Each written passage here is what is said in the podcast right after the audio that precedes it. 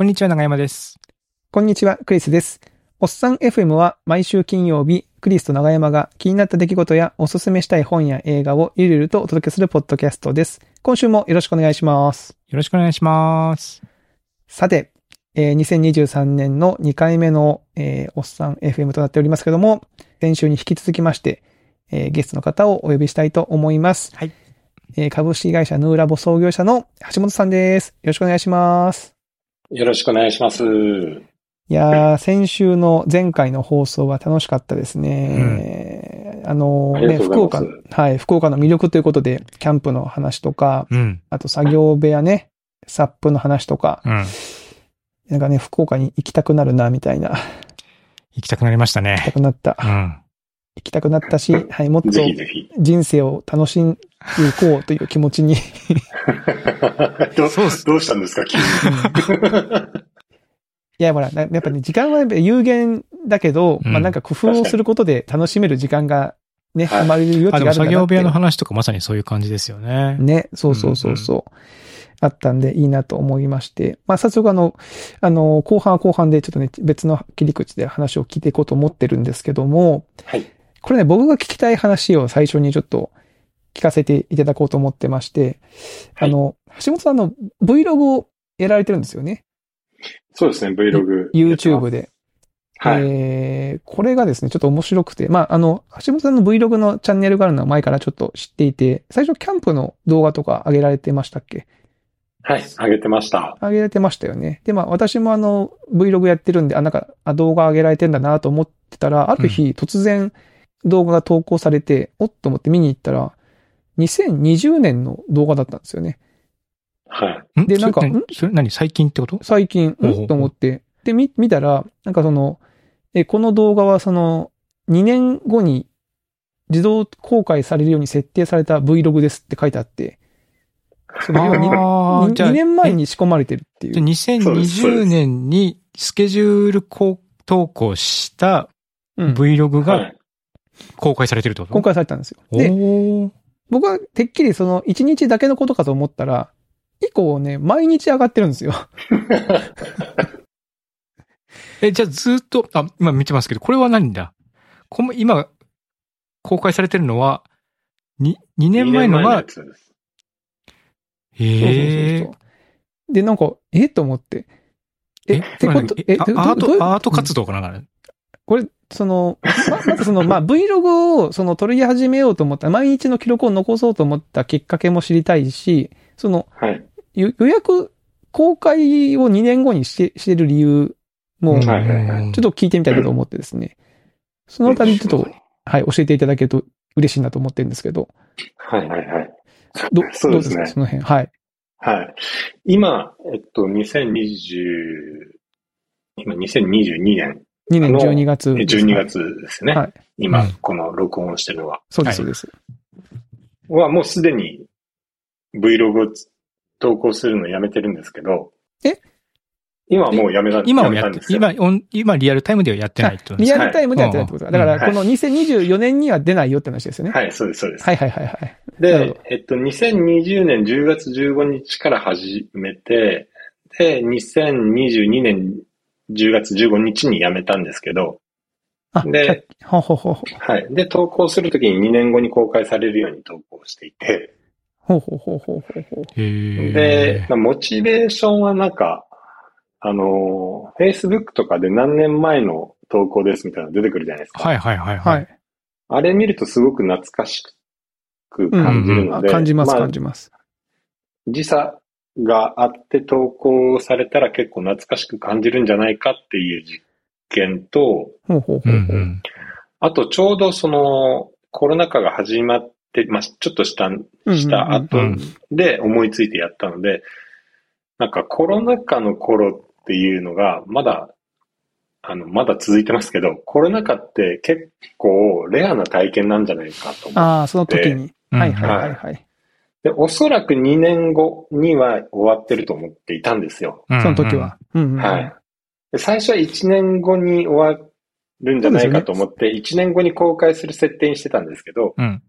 どうやら終わらなさそうだったので、2年後に公開される Vlog に書いた。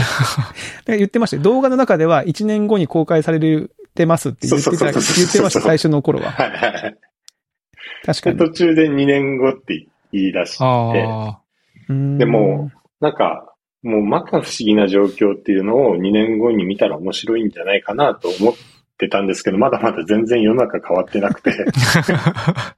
今見ても普通っていうオチなんですけど、ああ、なるほど。はい。なんかそういう、あある意味実験ですね。で、ちょっと投稿し始めたっていうのがあって、なるほど。はいや、すごい面白い。あ僕はやっぱ自分で、自分も Vlog を作ってるんで面白いなと思って、あの、拝見させてもらってるんですけど、なんか、いいですね、確かに。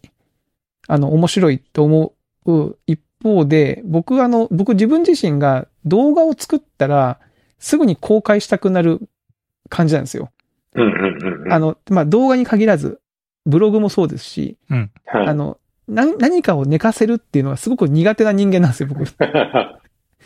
は。いはいはい。これなんでかわかんないです。せ節足っていう言葉に昔からこうなんか甘えて、とりあえず寝かせてね、クオリティ上げるとか、で、なんか一旦完成したらパッと出しちゃうみたいなのが、なんで2年間寝かせるって、いや、結うん、構、もうクリスさんからしてみたら、もうすごい膨大な時間に感じるわけですね。うん、すごいことだと思いますよ。いや、そう、そうなんですよ。ぼ、僕もどちらかというと作ったら即出ししたいタイプなんですけど、この 2, 年間耐えるっていうのが、うん、うんまあ面白い面ですよ、白ね。い。じゃあ面白いから、ま あ。それができるのは2年前に作った人しかできないわけですもんね。それそうそうそうなんですよ。も確かに。うん今やろうと思ってもできないもんな、これ。うん。うそうなんですよ。このアイデア、みんなに伝えても、みんなもう追いつけないんですよ。なぜならもう2年前にやっちゃってる。やっちゃってるから。ああ。でもまあ、真似しようなんて思思う人いるだろうけど。いやでも結構ね、やっぱアイデアめちゃめちゃ面白いと思ったんですよね。なんか、おーって思ったし、で、しかもその Vlog って言っても結構その、あの、日日によって撮り、撮り方というか、長さとかそうそうです、そうです。も違うし、タイトルの付け方も違うから、まあなんかすごい面白い。それを、それを2年間、毎日続けてて、でも公開されるのは2年後である。これはだからすごい、すごいことしてんなって思ったんですよね。ん。なんかね、あの、本当無駄ですよねっていう、なんか、なん無駄というか、なん、なんて、もう面白いなと思う。なんか、か。ははい、僕はビビッと勝手に来てるんですけど。いや僕もそういうのがあったら面白いなと思って、まあ自分でやってみたんですけど、うん。結果的にですね、じゃあ過去の動画今どんどん公開されて、毎日公開されてるんですけど、それ見てるかって言って言うと、全然見てないってい あ、自分では見てないんですか？う。はい、自分では見てないですね、結果。なるほど。うん。でもなんかこれ、あの、ちょうど数日前に京都の中央卸売市場に行ってあ、行ってるっていう、あの、動画があっはいて、これ、うちらと僕も見たんですけど、でもこれ、見たからといって最近別に京都に来たわけじゃないんですよね。2年前2年前。2年前です。このもどかしさ2、年前のね。このもどかしさなんだろうなって思っちゃうんですね。結構 VR のヘッドセットを買って、おそらく2、3年後ぐらいにはだいぶ流行るんじゃないかなと思って、はいはいはい。予測とかを話してるんですけど、あそんなに来てない、今もそんなに来てないとかっていうのが面白かったりとか、はいはいはいはい。ねこれネタに、ネタに困ったことないですか？これって。もう困ったこと、もう日常をただただ撮ってるだけなので、あー。まあ、とにかくじゃあ、ビデオも、ビデオというか iPhone ではい。ムービーを撮るっていうのを、はい。まあ習慣のようにやってたって感じですね。はい。え、でも、でも若干これ、へまあ、へもちろん編集はしてる感じですよね。ちょこっとだけですね。もうそんなに時間も取れないので、うんうんうんううん。ん。撮ったらつなぎ合わせて公開なんですけど、なんか、肌触りのいい音をつなぐ感じ、映像じゃなくて音をつなぐ感じで、なんか、やって。たりとかしうますね。はーんなるほど。い。BGM は極力入れたりとかはしないようにしようと思って、自然音はがいはいはい。いいなと思って、自然音だけで、なんか心地よくできればいいなっていう、なんか、そういう気持ちもあり、ありました。うんうんうん。はいいや、それもね、それもね、いいんですよ。僕が、自分が作ってる Vlog は、本当なんか音楽にごま、音楽でごまかそうとしている感じなので、だからなんかこう、ね、その、だからその動画に映ってる橋本さん自身も、なんか、なんですか、その YouTuber みたいに、はい、どうもって感じじゃなくて、本当にもう、寝起きって感じで。そうです 寝起きめっちゃ寝起きみたいなのありますよね。はい。あの、時々目やについてます。目についてるんですか？はい。なんかそんな感じでこう、出てこられたりするのも、あ、こういうのいいよな。まあ、だから僕は、だから自分がまだその境地に行ってないっていうのもあって、なんかいいなと思ってるんですよね。なんでこれも、ぜひともあの、ちょっと、ちょっと言い方があれですけど、まあ、布教したいんですよね。まあ、あの橋本さんの Vlog、みんな面白いから見たらっていうふうにちょっと 布教したいんですよああ。ねこの間会社の朝会で紹介しましたよ、僕。あ、そうなんですね。はい。そんな。ちょっとこの、はいじゃあぜひ、ポッドキャスト聞いてる方も、ショ小ノートから、そうですねね毎日公開してたので、例えばそこの中でライフイベント結構あって、ほうほうほう。まあ、うちの会社の上場もあるし、あ、そうですよね。あ、そそう。なんですよ。で、僕が何回か濃厚接触者になって、ほうほうほう。あの、今の仕事部屋に、あの、自主隔離をした生活とかもあったりとか、あはいはいはいはい。はい。あの、なんか面白い思い出がいっぱいうんありますうんね。はい。あとあれですね、あの、先週、あの、話が出たキャンプ。キャンプ映像いっぱいありますよね。あ、キャンプ映像いっぱいありますね。キャンプ今してカラますね。ドマリビレッジもありますよ、ちゃんと。はいはいはそうです、そうです。カラドマリビレッジは、えっと、うん、オープンの最初の方に行ったので、その時の様子とかも、はいはいはいははい上がってますね。はい。いや、い。いやまあ、ーちょっとは、あの、2年前のことなんで、全然こう、照れもなくなっちゃってる感じですね。それ、なんか2年前やしっていう感覚にもなるので。い。なるほどね。いや、これはいいな。だから、すごいね、あの、いいなと思って、まあちょっと、あの、勝手に、僕の中ではその YouTube で Vlog 上げてる、えー、あの、とおお仲間感覚で、ありがとうございます。お仲間感覚って言うと大変なんかあれですけども、はい。いえいえ。あもの、ヌーラボ橋本さんと、あの、ペパポの佐藤健太郎さんとかですね。あ のなんか、Vlog、Vlog 友達と勝手に思ってます。はい。う、ありがとうございます。いいですね。うん。はい。という感じで、まあ Vlog の話はそんなところなんですけど、うん、うん。さっきあの音みたいな話がありましたけど、はい橋本さんの音楽結構、うんうん。そうですね。YouTube の動画にも上げてらっしゃいましたよね。その、はい。今見てました、僕。あ、見てました？うん。やってるやってるプレイ動画を。はい、はい。プレイ動画みたいなの。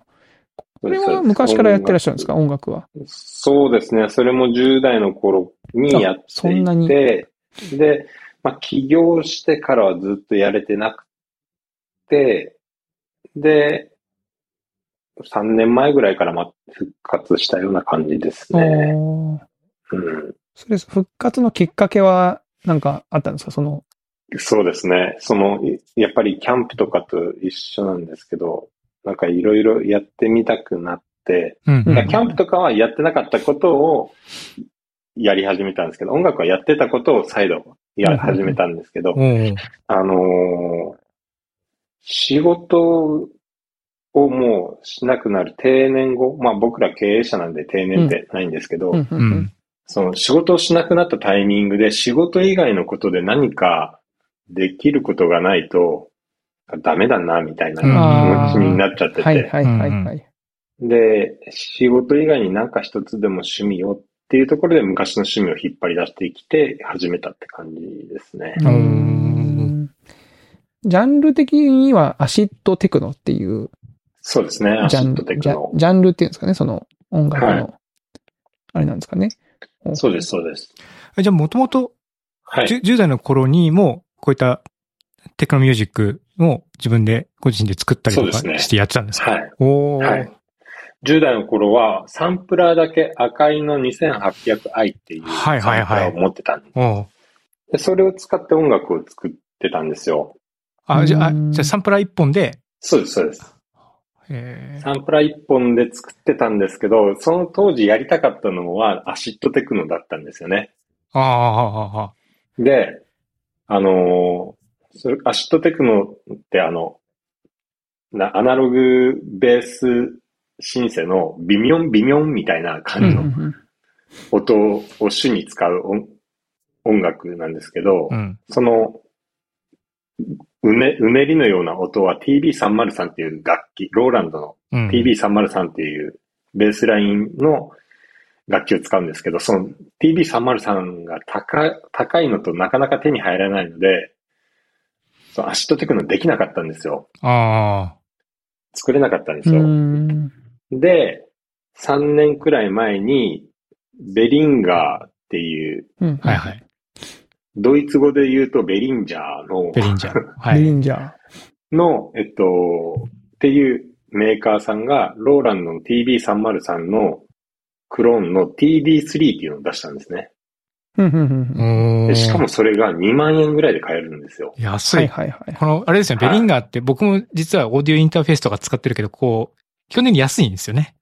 はい。安いんですよ。ベースか、いろ、他のいろんな、あの、音楽機材とかも結構安いはいラインナップで、そこかそうなんらクローンが出たってことなんですね。はい。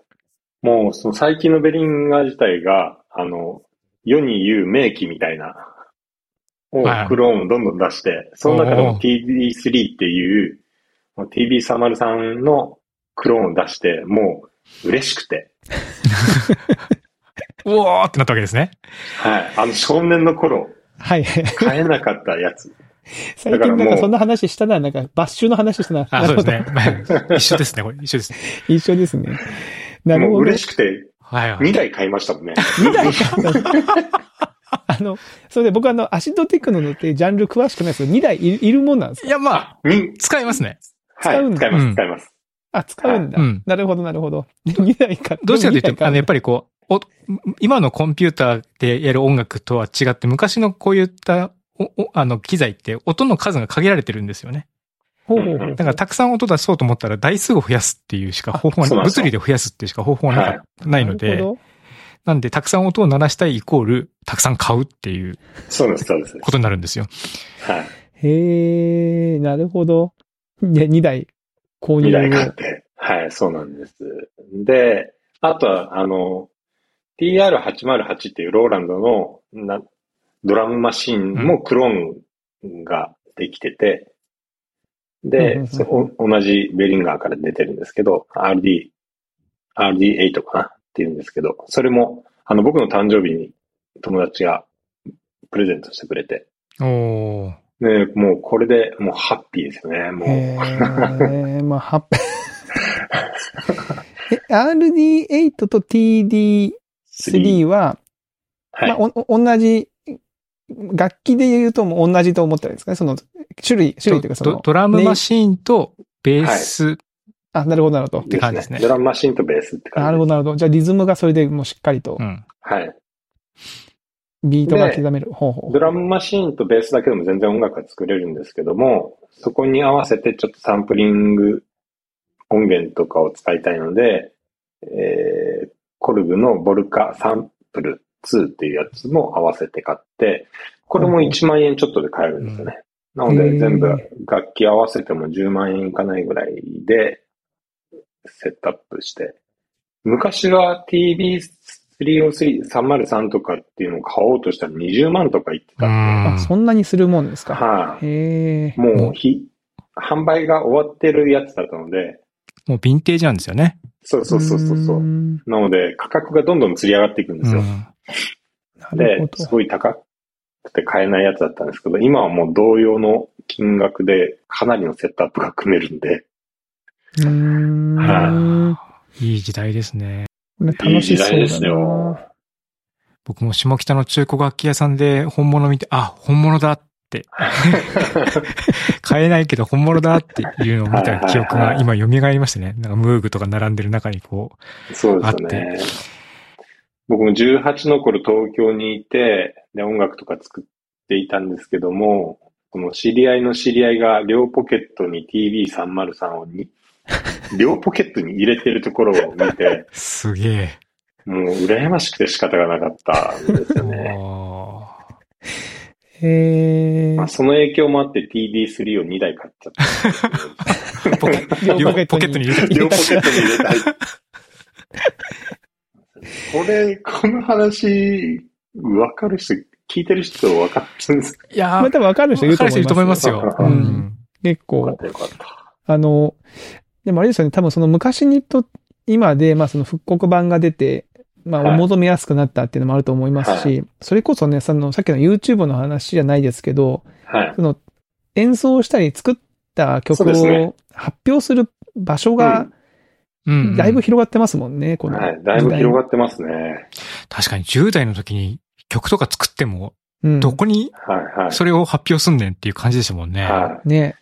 い。インターネットにアップするのも相当時間が、あーうんでで、リアルタイムなんちゃらみたいなソフトウェアで聞いたりとかしてましたもんね。リアルストリーミングの。リアルオーディオですとかとかでしたよね。ありましたね。はいはいそういうやつでで、すごく大変だったんですけど、それ、それこそ、な、な、テレ放題の時間に、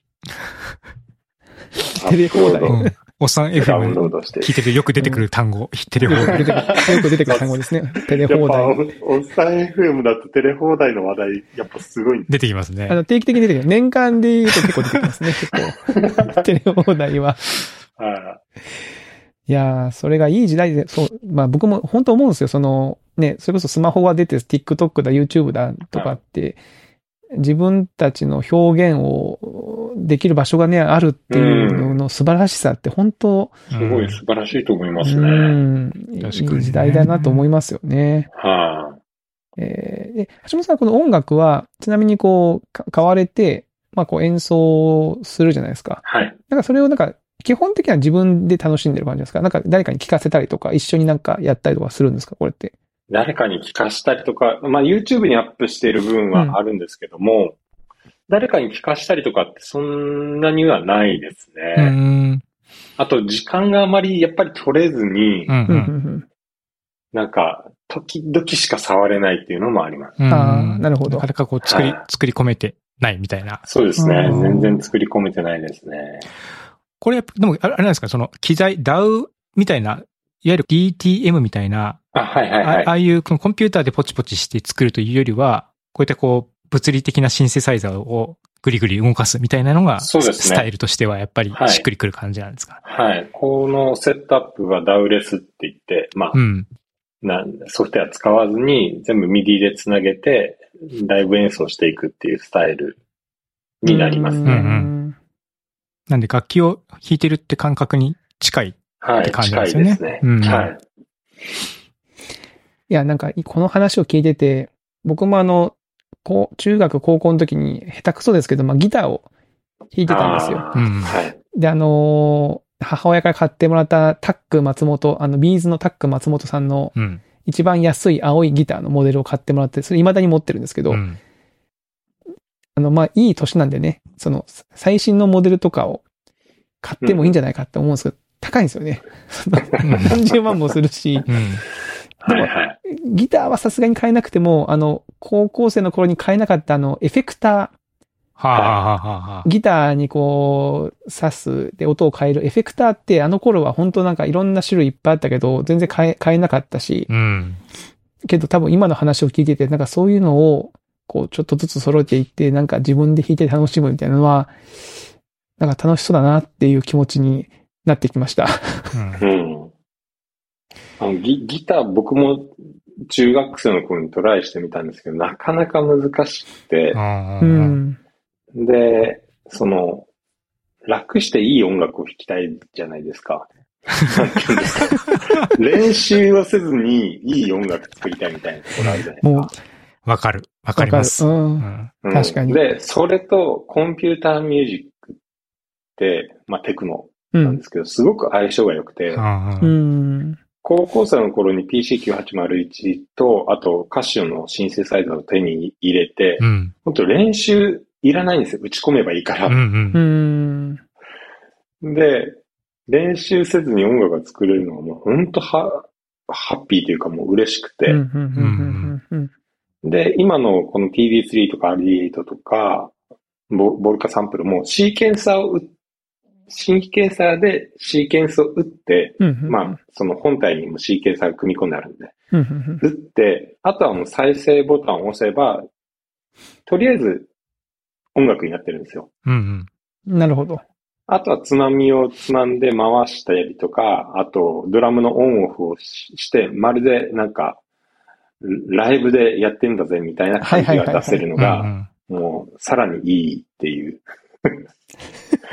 楽して音楽ができるのはこの、こ練習いらずでいいな、みたいな。うんうんなるほねど。本当とても、あの、テクノミュージック、すごくいいですね。うんはい えー僕もあの、ニンテンドースイッチで、コルグの、はい。あの、ガジェットっていうアプリかな。コルグガジェットっていうあの、それこそいろんなこう、なんでしょう。まあ、が画面上でこう、打ち込んでいって音楽を作るみたいな。あの、おっさん FM の初期の頃のジングルはそれで作ったんですけど、それでやってて、はで、ニンテンドースイッチの出来が良くて、結構あの、コントローラーでポチポチ作れていいなと思ったんでう、Mac 版を買ったんですよ。ちょっと高かったけど。うんうん。で、で Mac 版を買ったら、途端、キーボードとかだとちょっと使いにくくてですね。で、タッチパンで、ちょっと、物理的なインターフェースというか、が欲しくなって、ううんん。やっぱこう、その、なんだろうな、打ち込むときとかはやっぱその物理インターフェースの方がいいんだなっていうのにちょっと、うんうんうんうんいや、そうなんですよ。これ全然違うですね。うんでそれをちょっと、でも買うにしても別にその、僕は音楽的素養がそんなないんだよなって思って、ちょっと二の足を踏んでいたんですが、音楽的素養がなくても、できるのがコンピューターミュージックのいいところですよね。いいところ。ううんん、すごくいいとこ。なるほどね。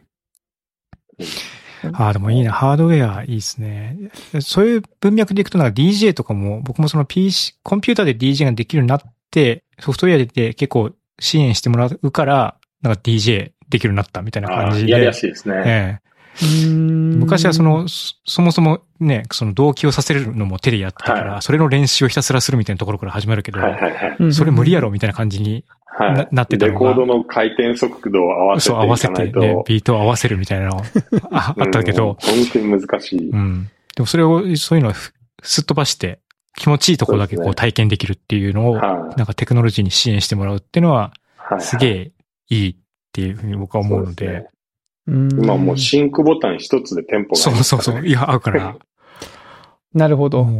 楽しいところだけがこう楽しめるみたいなのは、楽しめるなんかいい。うん。あちょっとやってみようかな。だから、実はあのー、そうか、収録の関係で言うと、もうあれか、あのー、昨年公開した版で、ちょっと、2023にやってみたいことで、音音楽。の動画をちょっとやってみたいと思ってたんですよね。うなんかこう自分が歌うでもいいんですけど、うんなんかこうちょっと音、お音楽系のやつをなんか作ってみたいなと思ってたんで、はい。ちょっと今日のこの話を聞いて、なんか、え、でもそれこそクリスさんギター弾けるんだったら、うん。ベースとリズムはコンピューターでやって、ギター弾きながら歌うとかはスタイルとして結構いいと思いますよね。うんうん。全部自分でできるし。うん。ギター、うん。なるほど。どうした？あれ？あれなんかおかしかったいや、おかしくないですよ。あのー言ってることはもう真っ当なことをおっしゃっていただいているので、あの、うんそうだなって思ったんですけど、うん。はい。ギターがそ、そんなに上手くないと、ドラムとベースがすごく正確だと、逆にギターのリズムのまずさがこう際立っちゃうんじゃないかなっていう恐れが なるほど、なるほど。ですけど、でも確かにそうですね。その、自分のがギター以外のところをちょっと足して作って、うん。まあでも、でこうまあ、あとはコンピューター使うと、まあ、普通になんですかね、レコーディングができるから、あは確かに逆に言うと何回もトライしていいとこだけ取い。って、はいはいはい。ていうのは、あの、今のテクノロジーだとできますね。そうですねなるほ。それが普通にお家でできる。うん。もうギターの音とかも全部サンプリングしちゃって、うんうん、ううんん、そうそう。確かに。おあの、繰り返しのところとかはもう全部コンピューターにお願いして、あと、はいはいはい。個人的に音楽で別に浸ろうとしたら、そこにこうエフェクターをかますとかは、そのリアルタイムでやると、ああなんていうんですかね、まるで音楽をライブで弾いてる感じがし、体験が得れるので、はいやってみるか。ちょっとでも、なんかいいな。はなんか、2023年はちょっとその辺、掘っていこうかな。ねいや、でも確かに音楽もいいね。ね。長山さんだって DJ を、DJ もまあまあイベントが全然、どうん、イベントが全然なく、なくなっちゃったんで、DJ してなかったですけど、まあ人の曲を流すっていうのもすごく楽しいんですけど、自分でこう、まあその、橋本さんみたいに発表しなくても、うん。あ、の、ぐりぐりつまみを回してると、本当にそれこそ一か何時間でもなんかこう、楽しめるみたいなそうですね。ぱありま、あるんで、溶けていきますもんね、時間が。それはそれでいいよな、みたいな。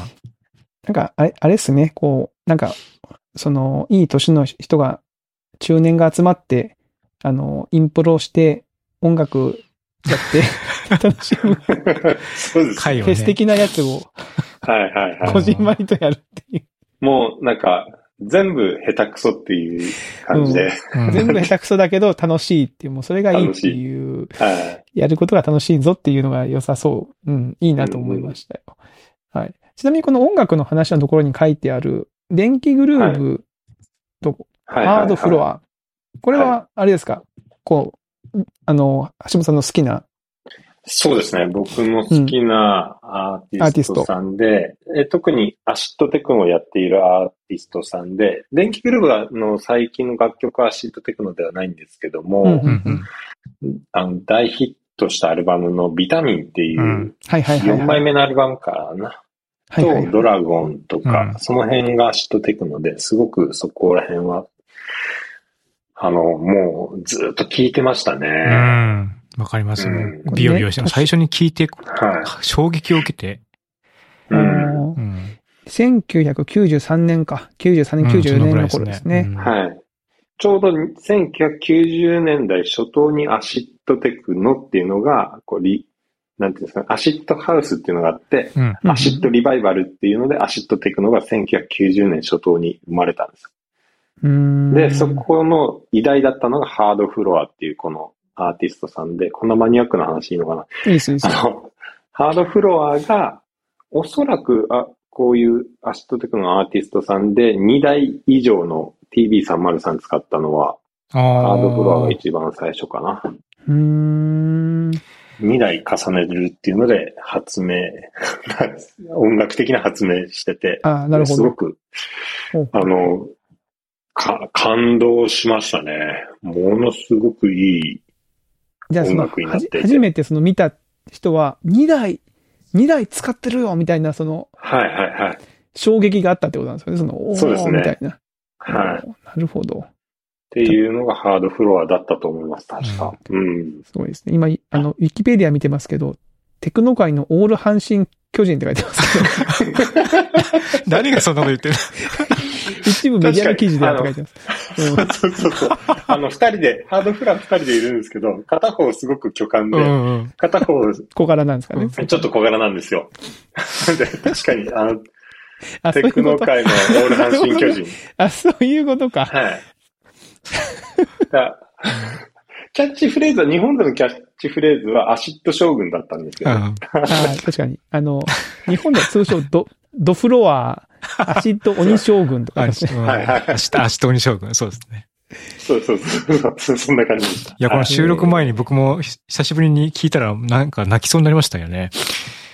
いやメインいいなさんご存知？いや、そう知ってましたね。うん。はい。リスペクトっていうアルバムのマホガニーロッツとかっていう曲がもうんうんうんう最高ですよ。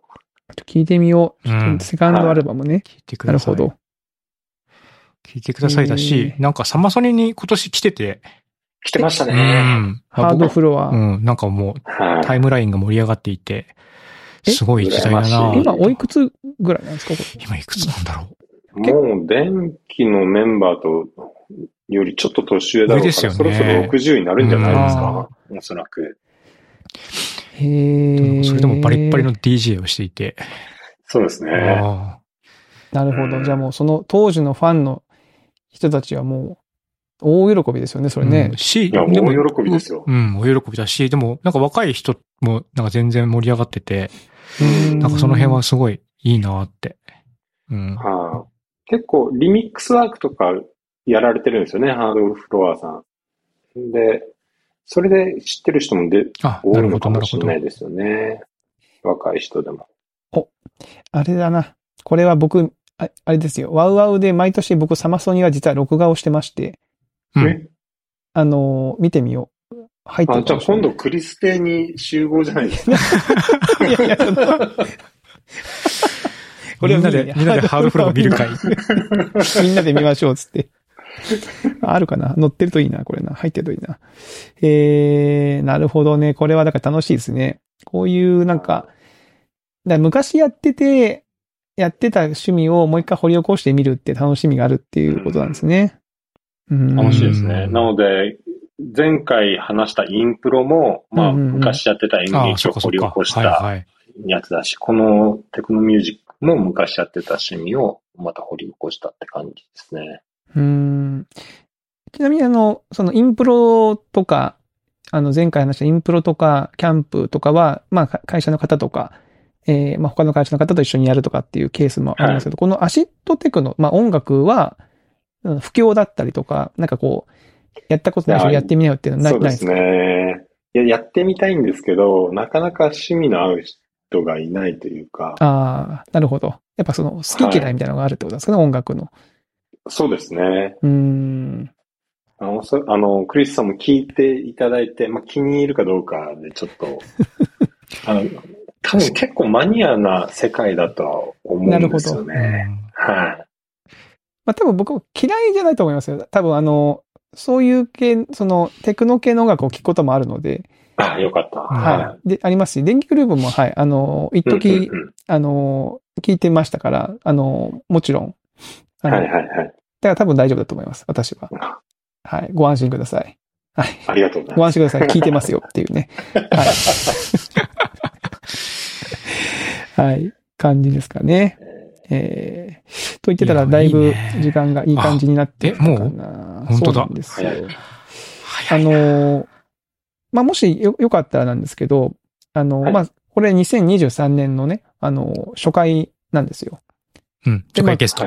初回のゲストで、えー橋本さんに来てもらったんで、まあ、前回と今回で結構いろんな趣味の話とかを聞いてみたんですけど、まあ、橋本さん今年なんかこう、プライベートで、なんかこういうこと、うんうん。えーやってみたいなとか、えーなんかこう、別にあの、これまでの話の延長線上でもいいですし、全く新しいことでもいいんですけど、なんかこう、はいはいはいやってみたいなって思ってることってなんかありますか？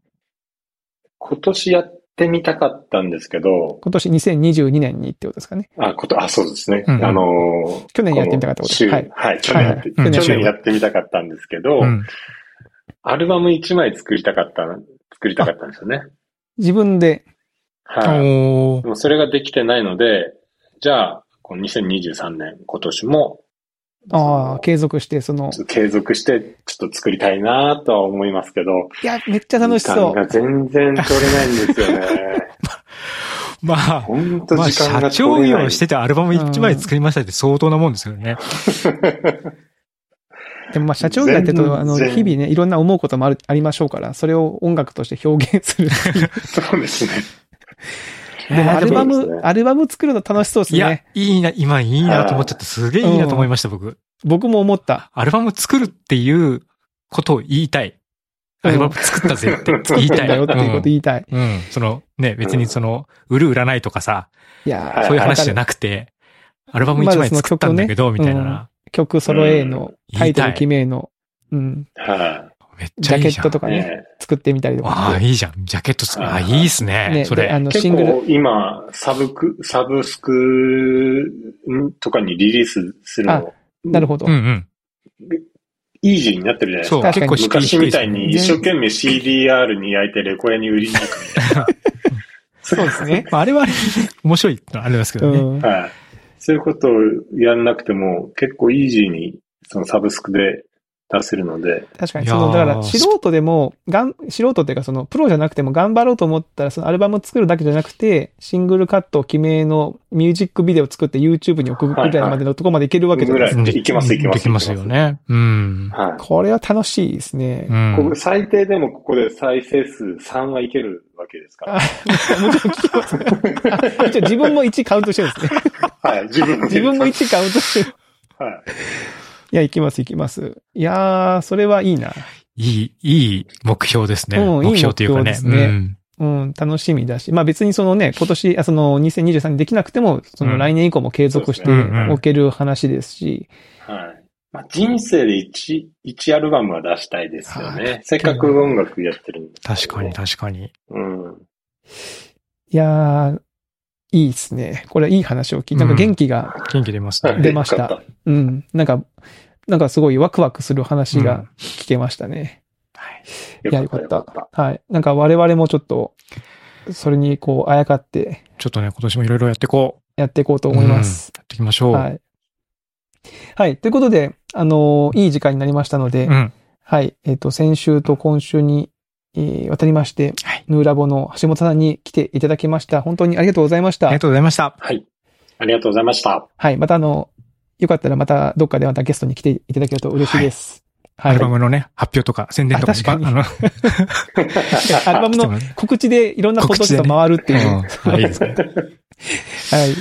楽しみですね。はい。ということで、はい。えー、今週のおっさん FM はここまでとさせていただきます。えー、また来週お会いしましょう。さよなら。さよなら。